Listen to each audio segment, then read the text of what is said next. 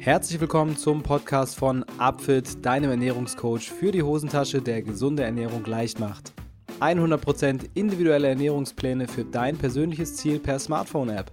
Tausende haben bereits ihre Erfolgsgeschichte mit Upfit geschrieben, auch Topathleten und Ernährungsberater vertrauen auf unser Know-how. Warum das so ist? Schau es dir am besten selbst an unter www.upfit.de. Für euch, liebe Podcast-Hörer, haben wir uns ein kleines Willkommensangebot ausgedacht. Und zwar bekommt ihr beim Kauf eines Ernährungsplans im letzten Schritt des Warenkorbs mit dem Code MOINMOIN, sprich M-O-I-N, M-O-I-N, zusammengeschrieben und klein, 5% auf unsere Ernährungspläne. Und jetzt geht's los mit dem Podcast. Hallo und herzlich willkommen, liebe Upfit Podcast-Hörer, zur neuesten Folge von unserem schönen Podcast. Und ich habe mir heute wieder eine Expertin in meinen Podcast geholt, mal wieder per Telefoninterview. Also wundert euch nicht darüber, dass die Qualität noch nicht ganz perfekt ist. Aber wir haben ein ultra spannendes Thema heute, denn wir werden uns einem der wichtigsten Organe in unserem Körper widmen, unter anderem für das Wohlbefinden, und zwar dem Darm. Und dafür habe ich mir eine absolute Expertin rangeholt, und zwar Julia Gruber. Sie ist Ernährungsberaterin und Darmexpertin vor allem und hat unter anderem den Podcast Darmglück gemacht, der sehr, sehr stark ist. Den kann ich euch nur empfehlen. Äh, könnt ihr mal in die Show Notes gucken, da ist der drin auch.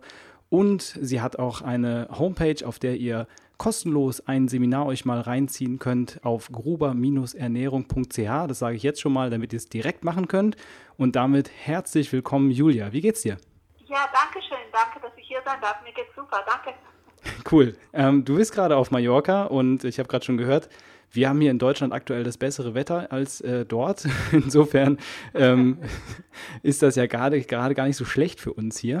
Ähm, ja. Ich würde mal direkt einsteigen äh, in das Thema Darm, weil da gibt es ja super viele Prozesse, die für unsere Gesundheit mega interessant sind und du bist da seit Jahren dran an dem Thema. Ähm, dein äh, Credo von, von deinem Darmglück-Podcast ist ja Gesundheit von innen heraus. Und da würde ich genau. dich direkt mal fragen, ähm, was macht den Darm denn so wichtig für unsere Gesundheit und was sind so die wichtigsten Funktionen? Ja, ich sage halt immer, der, also wenn wir ein Baum wären, dann wäre der Darm unsere Wurzel. Und ähm, wo nimmt der Baum seine Nährstoffe auf? Natürlich über die Wurzeln. Und deswegen ist der Darm halt schon sehr, sehr wichtig für uns, weil dort eben quasi die Nährstoffe erstmal aufgespalten werden und dann eben auch entschieden wird, ob das in den Körper reinkommt oder eben nicht. Und viele Menschen denken, ja, ja, wenn ich Vitamine quasi esse, also wenn ich genügend Gemüse esse und so, dann, dann bin ich auch gut versorgt. Aber letzten Endes ist es halt der Darm ähm, sozusagen der, der, der limitierende Faktor ist, wenn man es mal so nennen möchte. Und ähm, ja, wenn, wenn das Milieu zum Beispiel nicht stimmt, vielleicht die Nahrungsmittel gar nicht richtig aufgespalten werden können oder wenn die Darmschleimhaut nicht richtig dicht ist und da vielleicht Nahrungsbestandteile ins Blut rübergehen, die da gar nicht rübergehen sollen und dann Entzündungen auslösen. Also das sind so Faktoren. Und das andere, was viele heute ja schon wissen, als auch immer wieder thematisiert wird, ist, dass das Immunsystem ja auch zu einem großen Teil im Darm sitzt. Und ähm, ja, deswegen eben auch für unsere, ich sag mal, Abwehrkräfte einfach unheimlich wichtig ist. Und dann gibt es auch noch die Verbindung Darm-Hirn, also diese Darm-Hirn-Achse auch. Und deswegen geht man oder weiß man heute, dass der Darm halt auch für so Sachen wie Stimmung mitverantwortlich ist, ähm, bis hin zu sogar Depressionen. Und ja, es ist eigentlich sehr, sehr vielfältig. Und unsere Organe sind ja auch alle miteinander verbunden und deswegen ähm, finde ich es auch immer wichtig, dass man eigentlich Gesundheit auch ganzheitlich angeht. Ja, das äh, klingt auf jeden Fall sinnvoll und ähm, so sehen wir das natürlich auch. Aber man sieht schon, der Darm, da ist eine Menge Holz. Also wir haben irgendwie Wohlbefinden, wir haben das Thema Ernährung, wir haben das Thema Immunsystem. Da versuchen wir uns mal so ein bisschen mal vorzuarbeiten und ich glaube, da ist für jeden da draußen was dabei, ähm, was er lernen kann, er oder sie. Und ich würde mal anfangen mit, der, mit, so, einer, mit so einer grundsätzlichen ähm, Gesetzmäßigkeit vielleicht, wie man den Darm möglichst gesund und funktionsfähig halten kann. Gibt es da so ein paar ganz allgemeine Tipps, die man geben kann? Ja, auf jeden Fall. Also ähm, es fängt schon mal beim, wie esse ich überhaupt an? Also ähm, dass ich in Ruhe esse, dass ich gut kaue, das ist auf jeden Fall was, was total unterschätzt wird, auch total langweilig klingt, das weiß ich, wenn ich sage, ja, kau vernünftig, aber es ist tatsächlich was, dass viele Leute einfach nur zwei, dreimal kauen und dann die Bissen halt sofort runterschlucken und da kann man vielleicht, kann jeder Hörer mal einfach drauf achten, mal so lang zu kauen, bis die Nahrung flüssig ist. Mhm. Und das ist gar nicht so einfach, weil man hat ja auch so einen Schluckreflex. Ne? Also das kann man echt mal austesten. Also das ist schon etwas, wo man sich sehr viel Gutes bei tut. Dann ähm, grundsätzlich natürlich äh, natürliche Nahrung essen, also keine industriell gefertigten Sachen, keine ähm, ja, eben Fertignahrung, solche Sachen, sondern mhm. wirklich ähm, natürliche Dinge. Dann, ähm, was ich auch sehr, sehr wichtig finde, ist halt nicht ständig essen. Also wir leben in einer Gesellschaft, wo überall und immer Essen angeboten wird, immer Snacks rumfliegen und ähm, ja, in den Büros, ne, diese, die grünen Gläser rumstehen was für Süßigkeiten drin sind. Und äh, die Versuchung ist hoch, dass man sich ständig was in den Mund steckt. Und da ist eigentlich für den Darm ist es gar nicht mal so, so vorteilhaft. Also ähm, eigentlich wäre es schön, man, man gibt den, auch den anderen Verdauungsorganen, aber eben auch den Darm so Pausen halt zwischen den Mahlzeiten. Und wenn jetzt der eine oder andere denkt, ja, aber ich, ich kann gar nicht so lange warten, ich kriege ja vorher Hunger. Also der Mensch kann ohne Probleme vier bis fünf Stunden ohne Nahrung auskommen, ohne dass er tot umfällt.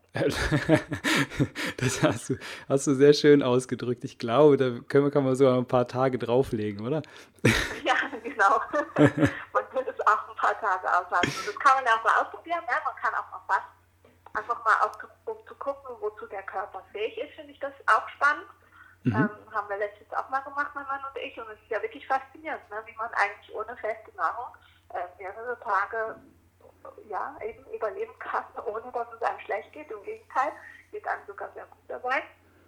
Und ähm, ja, also ich glaube, das, das ist auf jeden Fall sind so die wichtigsten Grundregeln. Ähm, natürlich auch äh, Stress ist ein Thema. Also Stress schlägt, das wissen ja viele, ne, schlägt quasi auf den Magen oder auf den Darm, ähm, dass man dann vielleicht auch ja, Durchfall bekommen kann oder Verstopfung oder Bauchschmerzen und so weiter. Und denke mal, so der Umgang mit Stress, also Stress können wir nicht wegmachen. Wir werden immer, denke ich jetzt mal, Anführungsstrichen stressigen Lebensstil haben, weil das mhm. in unserer Welt so ist. Ne? Es prasseln viele Informationen auf uns ein, wir haben viel Arbeit, wir haben viel, äh, viele Dinge zu erledigen. Ich sage nicht, dass das schlecht ist oder dass man das wegmachen soll, aber den Umgang, den wir pflegen mit diesen Dingen, also wie wir darüber denken, womit wir vielleicht diesen Stress noch erhöhen durch unser Verhalten. Darüber kann man auf jeden Fall nachdenken. Und das ist aus meiner Sicht auch ein Aspekt, der sehr oft vernachlässigt wird. Wir denken, ja, ja, Stress, mhm. ähm, so schlimm wird es nicht sein, aber das ist, äh, hat schon einen ziemlich hohen negativen Einfluss eben auch auf den Darm. Ja, das ist ja auch eine, eine, Wechselwirkung, die da stattfindet. Also vor allem Dauerstress ist ja nun wirklich äh, keine gute Geschichte. Das wissen wir ja inzwischen, beziehungsweise wir wissen das, vielleicht viele da draußen nicht. Dauerstress ist nicht gut. Ja. Und ähm, ja. da, da, natürlich trägt auch ein gesunder Darm dazu bei, dass man, dass man Be Stress besser bewältigen kann. Also es ist schon irgendwo so, glaube ich, so eine Wechselwirkung, die da stattfindet. Aber ähm, wir müssen auch da wirklich ein bisschen auf uns achten, um den Darm gesund zu halten, Leute. Merkt euch das. Und äh, ich wollte mal gerade, ich finde es spannend, weil das wusste ich vorher gar nicht, dass, dass äh, ihr gerade Fasten ausprobiert habt. Und äh, ich, ich, das finde ich auch so, ist ja uns ein Thema, was ich recht spannend finde. Es ist ja gerade relativ en vogue, mal so Intervallfasten zu machen. Und äh, ich sage mal, unsere muslimischen Mitbürger, die kennen das ganz gut, ähm, wenn die jedes Jahr einmal Ramadan machen. Die haben ja auch quasi dann einen ganzen Tag Fasten. Bei denen ist das dann auch eine relativ lange Zeitperiode. Auch wenn die Essensmuster da vielleicht dann nicht so, nicht so glücklich sind, weil man dann in sehr kurzer ich Zeit und sehr, sehr spät isst, ne? Aber, ja, äh, genau. aber unabhängig glaub, davon. dann auch nicht unbedingt, nicht unbedingt die gesündesten Sachen. Exakt, ja, ja, genau. Ich meine, das, das äh, Abschlussfest heißt ja nicht umsonst Zuckerfest. Also das ist schon, das ist schon eine schwierige Kiste, aber grundsätzlich finde ich dieses Thema äh, auch recht spannend und ähm, vielleicht einfach mal ganz kurz. Äh, wie, wie, waren so deine Erfahrungen? Was hast du denn äh, festgestellt, was da passiert? Also ich habe bei mir ganz ehrlich keinen riesen Unterschied festgestellt. Ähm, ich habe mir dann überlegt, woran kann es liegen. Vielleicht auch, weil es mir sowieso schon gut ging. Also mhm. ich habe jetzt da nicht groß was gemacht, aber ich fand es spannend, ähm, dass es mir eigentlich super leicht gefallen ist, dass ich auch keinen Hunger hatte. Ich habe gedacht, ich mache das einfach mal, weil eben auch viele meiner Kunden natürlich fragen wegen Fasten. Ne? Und, und ähm, ich bin halt so jemand, ich probiere auch alles immer aus ja, wenn ich meinen Leuten sage, sie sollen nicht was tun, dann muss ich ja vorher erstmal selbst gemacht haben. Und ähm, von dem her, ich hatte jetzt nicht so die riesen Wirkung davon, aber ich fand es einfach sehr, sehr spannend, dass ich eigentlich genauso fit war wie sonst. Und was ich noch spannend fand, aber ich weiß nicht, ob es wirklich mit dem Fasten zu tun hatte, ist, dass ich einfach ähm, sehr viel geträumt habe okay. in der Zeit. Mhm. Ja, ich kann jetzt nicht sagen, das war jetzt irgendwie eine, eine Wahnsinns-Erfahrung für mich, aber ich fand es auch toll, mal die Zeit zu haben. Eben, also ich koche halt jeden Tag sonst, ne? Mhm. Äh, zweimal am Tag meistens und mal einfach diese Zeit auch zur Verfügung zu haben, wo man, ja, wo man das selbst macht sozusagen. Ähm, ich habe zwar so eine Gemüsebrühe dann gemacht. Ja gut, aber das ist ja schnell, ja, schnell hergestellt. Haben, aber das eben kann man auch mal für mehrere Tage vorbereiten. ja. Von dem her habe ich da schon, fand ich es auch schön, mal nicht zu kochen, obwohl ich sehr gerne koche. Okay, aber das deckt sich auch so ein bisschen mit dem Feedback, was ich bekommen habe, dass Menschen, die äh, sich ohnehin schon sehr gesund ernähren und sich, sich sehr wohlfühlen, gar nicht so einen starken Unterschied merken, wenn sie dann anfangen zu fasten oder Intervall zu fasten. Und dass das eher auf Leute zutrifft, die, wie du schon selber am Anfang gesagt hast, vielleicht solche Daueresser sind und die ständig diese Versuchung haben und die merken dann plötzlich einen Rieseneffekt, weil, weil sie halt auch mal ihren Darm ja. regenerieren lassen. Aber super interessant. Ja, und denen kann es auch übrigens schlecht gehen am Anfang. Also es kann durchaus sein, dass man da auch äh, so fast grippeähnliche Symptome kriegt mhm. oder ähm, auch erstmal Hunger hat natürlich, ja, ne, klar. der Zuckerspiegel noch eher so, ähm, ich sag mal, immer hoch und runter geht, ähm, dann kann es natürlich sehr gut sein, dass man da auf, ja, auf einmal dann Hunger kriegt, wenn man fastet. Ja. Mal am Anfang. Also die ersten paar Tage können auch richtig hart sein. Ja, es sind ja so quasi Entzugserscheinungen fast schon wahrscheinlich bei, bei vielen. Ja. Da genau. hängt ja genau. auch das Ganze. Kann auch Kopfschmerzen kommen ja. zum Beispiel. Okay, also das, da können wir vielleicht sogar mal ein eigenes Thema dem Ganzen nochmal widmen. Das ist äh, echt spannend auch. Ähm, aber kommen wir mal zurück zum Darm. Ähm, wenn man jetzt sich fragt, okay, wie, wie, wie kommt es denn eigentlich zu Darmproblemen? Also was sind denn, du hast schon genannt, Stress ist ein häufiger Faktor und auch das Essverhalten. Was sind denn, welche anderen Risikofaktoren gibt es denn noch? Also was ist denn grundsätzlich erstmal nicht gut für den Darm? Ja, da fällt mir spontan sicherlich noch die Medikamenteneinnahme ein. Also insbesondere Antibiotika oder auch äh, Schmerzmittel können tatsächlich auch Darmprobleme auslösen, wie zum Beispiel so Ibuprofen oder solche Sachen. Äh, Cortison ist auch, kann auch mhm. problematisch sein. Also da gibt es doch so einige Sachen, die da ja, für den Darm jetzt nicht so. Ernährung ist natürlich, ja. ist natürlich schon das, das ich glaube, der Faktor Nummer eins, würde ich fast sagen. Ähm, was heutzutage noch ein Problem ist, sind Giftstoffe mhm. und auch ähm, übermäßige Verwendung von Desinfektionsmitteln. Da haben wir ja im Moment natürlich einen Rieseneinsatz ne, von Desinfektionsmitteln. Ja, Virusbedingt, sage ich mal. Das Problem ist natürlich, wenn ich Bakterien töte, weil die meisten Desinfektionsmittel sind nicht nur gegen Viren, sondern eben auch gegen Bakterien. Und ähm, wenn man das einatmet, also wenn man zum Beispiel solchen Sachen auch häufig putzt oder ich habe mhm. mal eine, eine, eine, relativ schockierende Dokumentation gesehen, ich glaube, das war im ARD oder ZDF, ich weiß es nicht mehr, wo sie halt gezeigt haben, mit was für Mitteln die Leute auch zu Hause putzen. Mhm. Und da waren echt auch, äh, da war eine Frau dabei, die hat ihr, ihr Schneidebrett, womit sie das Gemüse schneidet, jeweils mit Sakrotan ähm, desinfiziert. Und ähm, ja, wenn ich dann natürlich nachher solche Sachen einnehme, dann töte ich natürlich auch innerlich meine Bakterien. Ja. Und ähm, das kann dann schon problematisch sein. Was man wahrscheinlich auch nicht ganz unterschätzen darf, ist, dass die ähm, Sache mit den Parasiten. Also wir testen ja, wir machen ja auch Mikrobiomanalysen und es gibt doch auch oft Leute, die, die den einen oder anderen Parasiten haben, woher auch immer, das kann ich jetzt nicht mal sagen. Aber auch Reisen können natürlich solche äh, Sachen vielleicht auslösen, also mhm. ich irgendwo im Ausland halt Sachen gegessen habe, wobei man geht davon aus, das habe ich auch gelesen, dass zum Beispiel äh, schon in Italien zum Beispiel, also auch im, im Seewasser, Komasee und so weiter, ähm, halt auch die ein oder anderen Sachen drin schwimmen. Also wenn man ja. man muss nicht so weit reisen, also man steht jetzt nicht von Indien oder so, sondern es kann tatsächlich auch in unserem Breitengrad da schon äh, problematisch sein. Und da ist man erst noch dran, dass so ein bisschen, ich sag mal, da ist man noch lange nicht am Ende mit der Forschung, was jetzt Parasiten und auch Viren übrigens angeht. Also wir haben auch sehr viel Viren in uns sowieso. Ähm, ja, also da, das ist sicherlich auch eine Thematik. Ja, das war schon mal reichlich. Ja. Also man muss schon, man muss schon recht vorsichtig sein mit dem Darm, also beziehungsweise ich sag mal im normalen Maß vorsichtig. Also der gesunde mhm. Menschenverstand kann einem doch in der Regel Ganz recht genau. gut weiterhelfen an der Stelle. Ganz genau. Ähm, ja. Ich habe auch schon mal festgestellt, dass viele Menschen diese, diese Angst vor Bakterien, die von außen in, äh, quasi in unser Organsystem eindringen, also das, das führt ja dazu, dass man dann anfängt, irgendwie übermäßig zu reinigen und zu desinfizieren ähm, dass mhm. das natürlich auch unser internales Bakteriensystem beeinflusst. Und äh, ich glaube, da, da muss man sich immer die Frage stellen, inwiefern ist denn vielleicht Abhärtung der bessere Weg im, äh, im, im Vergleich mit beispielsweise so einer äh, übermäßigen Prävention, die ja eigentlich uns eher schädigt. Ne? Ähm, Definitiv. Also wir brauchen Bakterien und unsere Freunde, sage ich immer. Also wir geben denen quasi Wasser im Kopf und wir geben denen zu essen Ne? Wir haben eine schöne warme Wohnung und kriegen Essen von uns und deswegen ähm, gefällt es denen bei uns und bleibt es bei uns. Die sind wichtig für uns, das sind quasi wie Mitbewohner, die man gut behandeln sollte.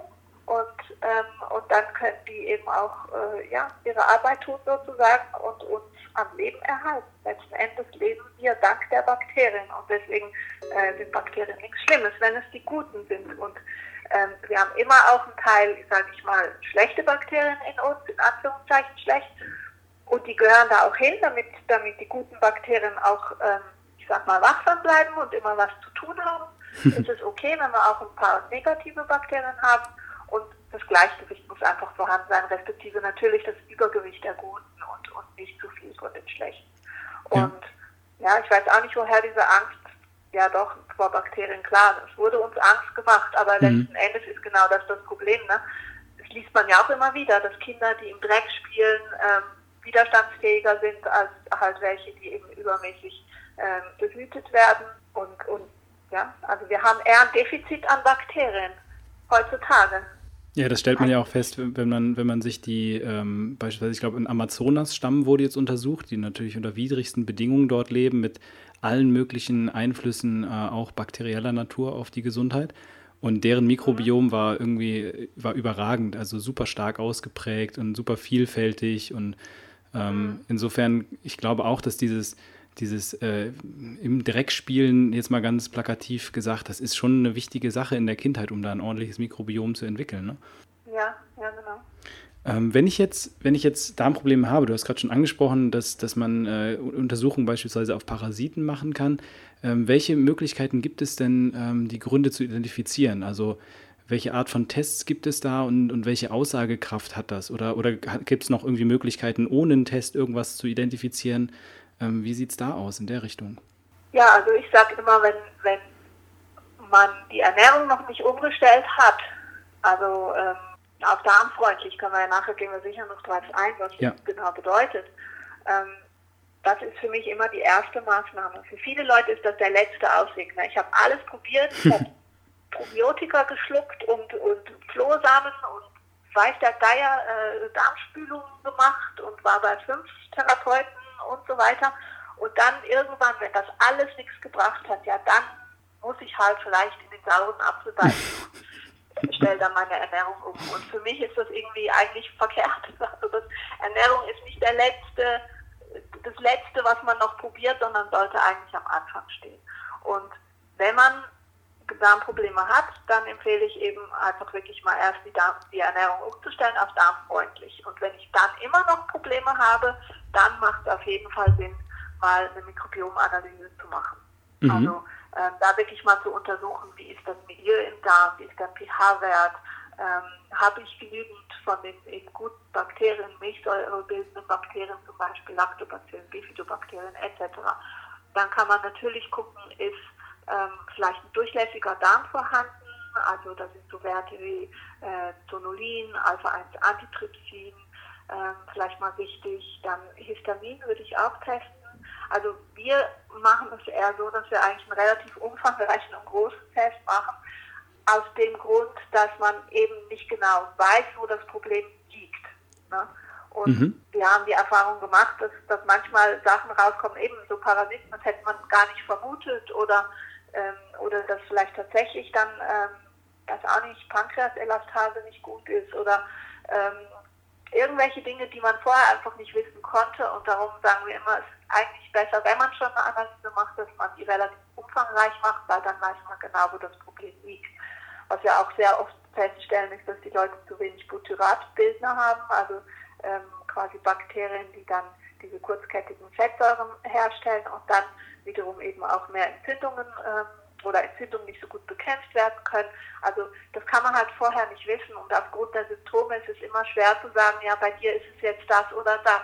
Mhm, und ja. darum finde ich es halt immer besser, man macht es relativ umfangreich. Aber das heißt jetzt nicht, dass jeder so einen Test machen muss. Also ich habe schon viele Kunden gehabt, die tatsächlich nur durch die Ernährungsumstellung alle ihre Probleme in den Griff bekommen haben. Und dann finde ich, muss man jetzt auch nicht zwingend noch eine, eine Mikrobiomanalyse machen. Aber wenn man schon sich darmfreundlich ernährt und trotzdem noch Probleme hat oder wenn man vielleicht auch schon eine gewisse, ich sag mal, eine Krankheit hat, wie eine Autoimmunerkrankung oder solche Dinge, dann finde ich, äh, lohnt sich schon auch einen Test mal zu machen.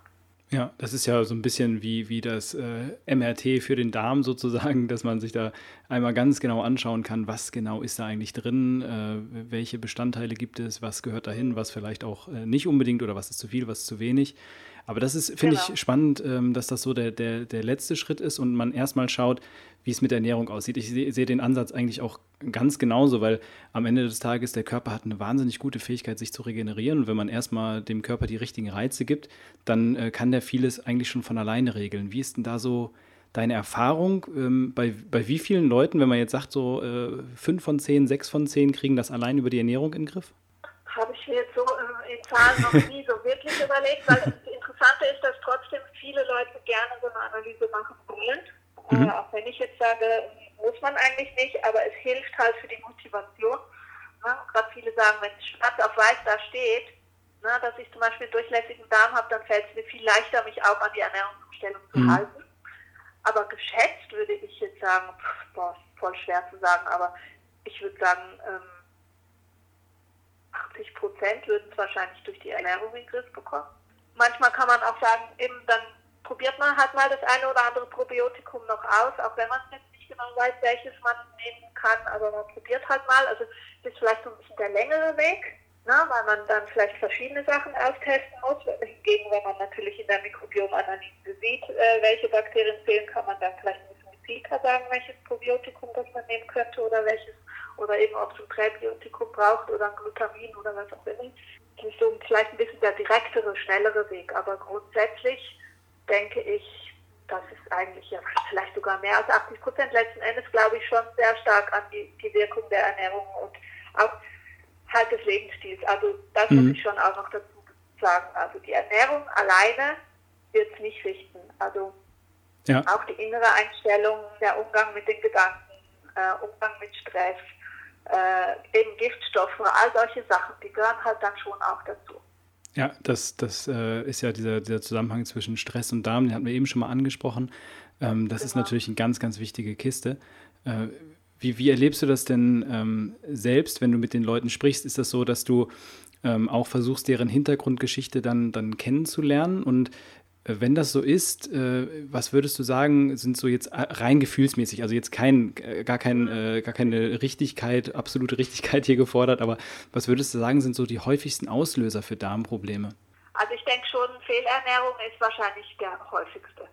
Fehle auch wenn es viele Leute nicht wahrhaben wollen. Also ich habe ganz viele Kunden, die zu mir kommen und sagen, ja, aber ich ernähre mich eigentlich schon sehr gesund und so. Und dann gucke ich mal, was sie essen und dann muss ich sagen, du denkst, es ist gesund, aber es ist ja, halt so typische Sachen sind, ne, dann Vollkornprodukte oder ganz viel Obst oder viel mhm. Milchprodukte oder was sie dann halt nehmen, wo sie denken, das wäre super gesund, ähm, wo ich dann halt sagen muss, nee, äh, eigentlich nicht. also ich glaube schon, dass Fehl Fehlernährung so ziemlich eine der häufigsten Ursachen ja. ist. Das andere ist dann schon auch, aber meistens ausgelöst durch die Fehlernährung, dass die Leute dann halt verschiedenste Medikamente nehmen. Mhm denke ich schon eben, also ich, ich glaube immer noch, dass, dass Stress einfach auch ein Riesenthema ist und Stress bedingt dann natürlich auch eben halt der, der in Anführungsstrichen degenerierte Lebensstil, ne? also keine Zeit für sich selber nehmen, sich nicht bewegen, ja, unzufrieden sein, Ängste zu haben, sich Sorgen zu machen, ähm, all diese Dinge haben natürlich nachher auch, also ich glaube eben, es gibt nicht die eine Ursache, sondern ich glaube, es ist tatsächlich bringe eigentlich sehr gerne dieses Bild von dem Holzfass. Ne? Von außen siehst du nicht, wie voll das Fass ist und das füllt sich einfach immer. Mhm. Durch diese ganzen Stressoren oder Faktoren, die ich jetzt aufgezählt habe. Ne? Also Giftstoffe, äh, Stress, äh, Fehlernährung und so weiter. Und das Fass füllt sich immer weiter und sie sehen aber nicht, dass es immer voller wird. Mhm. Und sie tun aber auch nichts, um es ab und zu mal wieder ein bisschen zu leeren. Und unser Körper kann extrem viel kompensieren. Ne? Da ist wirklich ein Wunderwerk und ich kann mich auch jahrelang von Fastfood ernähren wahrscheinlich und äh, nicht krank werden. Und irgendwann kommt der Punkt, wo ich quasi von heute auf morgen plötzlich Probleme habe. Das geht den meisten Leuten so. Ne? Die sagen, eigentlich ging es mir immer gut mhm. und auf einmal nicht mehr. Ne? Auf einmal hatte ich Bluthochdruck oder auf einmal hatte ich Cholesterin oder auf einmal äh, hatte ich Panikattacken und so weiter. Und das ist nicht auf einmal. Das ist 20 Jahren oder so gewachsen, ne? weil dieses Fass immer voller wurde und irgendwann konnte man es eben nicht mehr kompensieren. Ja, das, also da würde ich auch absolut zustimmen. Also das ist natürlich ja. so eine, so das, das, kumuliert mit der Zeit alles. Und ich glaube, viele Menschen sind da auch nicht so, äh, hören nicht so sehr in sich hinein, dass sie so die kleinen Wahlelemente vorher vielleicht schon äh, erkennen. Und dann heißt es immer, bisher konnte ich immer alles essen oder bisher ging es mir gut genau. und jetzt plötzlich. Genau. Und äh, ja, genau. das ist am Ende, im Endeffekt ist es ja doch so eine sehr, sehr stark äh, ansteigende Tendenz, die man in der Richtung hat. Ähm, insofern äh, auch da, ich glaube, dass, dass da auch diese ganzen Faktoren, du hast ja so ein ganzes Risikocluster im Endeffekt gerade identifiziert, wo du sagst, okay, in unterschiedlicher Höhe spielen die natürlich zusammen. Der eine hat mehr Stress, der andere weniger, der andere hat eine bessere, schlechtere Ernährung, der äh, eine geht so damit um, der andere so. Und auch das Essverhalten selber, das sind ja schon unglaublich viele Faktoren, die man da hat. Aber irgendwo ähm, kommen die ja alle dahin zusammen, dass man, dass man im Endeffekt äh, ein bisschen achtsamer durchs Leben gehen sollte in Bezug auf alle Elemente, die man da äh, so hat. Und dass die Achtsamkeit und, und Darm, das scheint ja schon eine sehr starke Achse irgendwo zu sein, ne, die das Ganze bildet. So, ihr Lieben, das war der erste Teil von meinem Interview mit Julia Gruber. Wir haben das Interview zweigeteilt, weil es doch eine Menge, Menge, Menge Informationen mitbringt. Ihr habt jetzt unter anderem was über das Fasten gelernt, darüber, was gut und was schlecht ist für den Darm, welche Rolle äh, Desinfektionsmittel unter anderem spielt, welche Diagnostikmöglichkeiten es gibt und warum man bei Darmproblemen als allererstes mal seine Ernährung umstellen sollte und damit schon eine Menge Brain Food für, für, für den heutigen Tag.